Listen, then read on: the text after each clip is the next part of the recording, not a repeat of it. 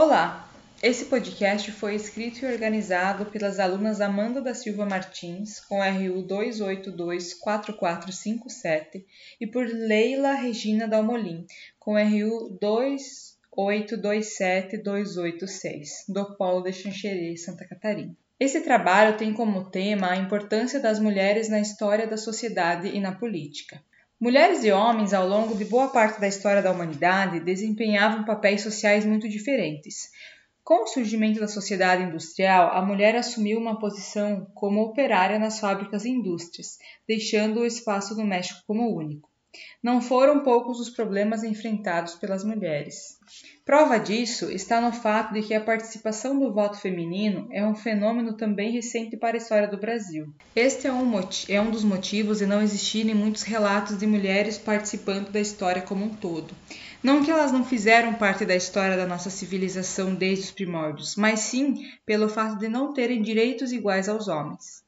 Neste podcast, iremos falar a respeito de duas grandes mulheres na história de Santa Catarina. Cada uma em sua época, elas lutam por seu povo. Durante a Guerra do Contestado, várias mulheres se destacaram, mas dentre elas, Maria Rosa, denominada Virgem pelo monge, ganhou notoriedade e sobre ela há vários registros que contam sua história. Maria Rosa foi a personagem feminina de maior destaque da época dos redutos. A ela foram atribuídas qualidades excepcionais, enquanto vidente e comandante. Dificilmente alguém fazia algo sem antes consultar quem tudo sabia. Maria Rosa teve um papel importantíssimo, semelhante a Anita Garibaldi na Revolução Farroupilha. Ela era conhecida como a Menina Santa e foi uma das seguidoras mais fiéis e fervorosas do monge José Maria, figura central na Guerra do Contestado.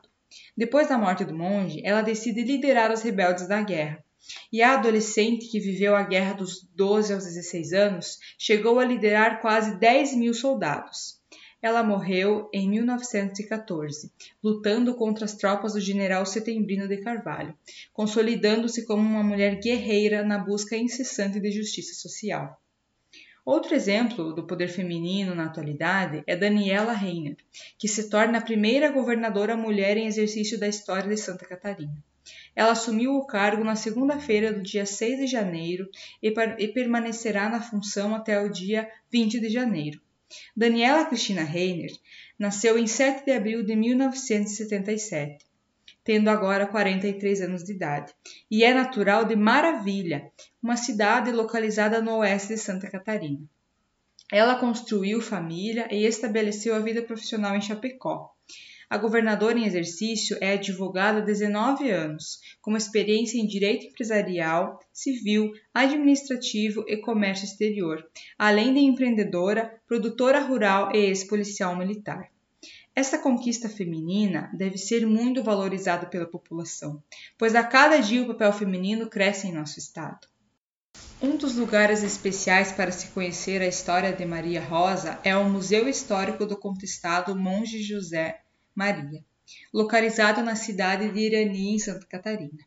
Conta a história do contestado através de banners, livros, fotografias e documentários escritos, sendo assim um importante agente de preservação e difusão deste importante capítulo da história brasileira, recebendo desde sua inauguração uma média de 7 mil visitantes por ano.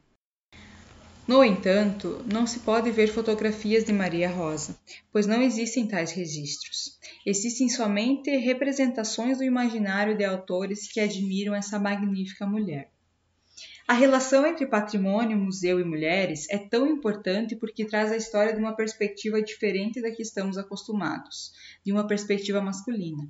Essa visão feminina mostra alguns fatos de outra maneira, foca no trabalho e importância das mulheres. Esses trabalhos artísticos sobre elas devem ser cada vez mais incentivados, para que as mulheres da história tenham mais visibilidade. Bom, estamos imensamente gratos por vocês estarem conosco até aqui. Nosso intuito foi apresentar duas das muitas mulheres que fizeram parte da nossa história. Esperamos que com estes breves relatos possamos aguçar a curiosidade de vocês e que vocês passem a observar mais a presença feminina na história e no nosso cotidiano.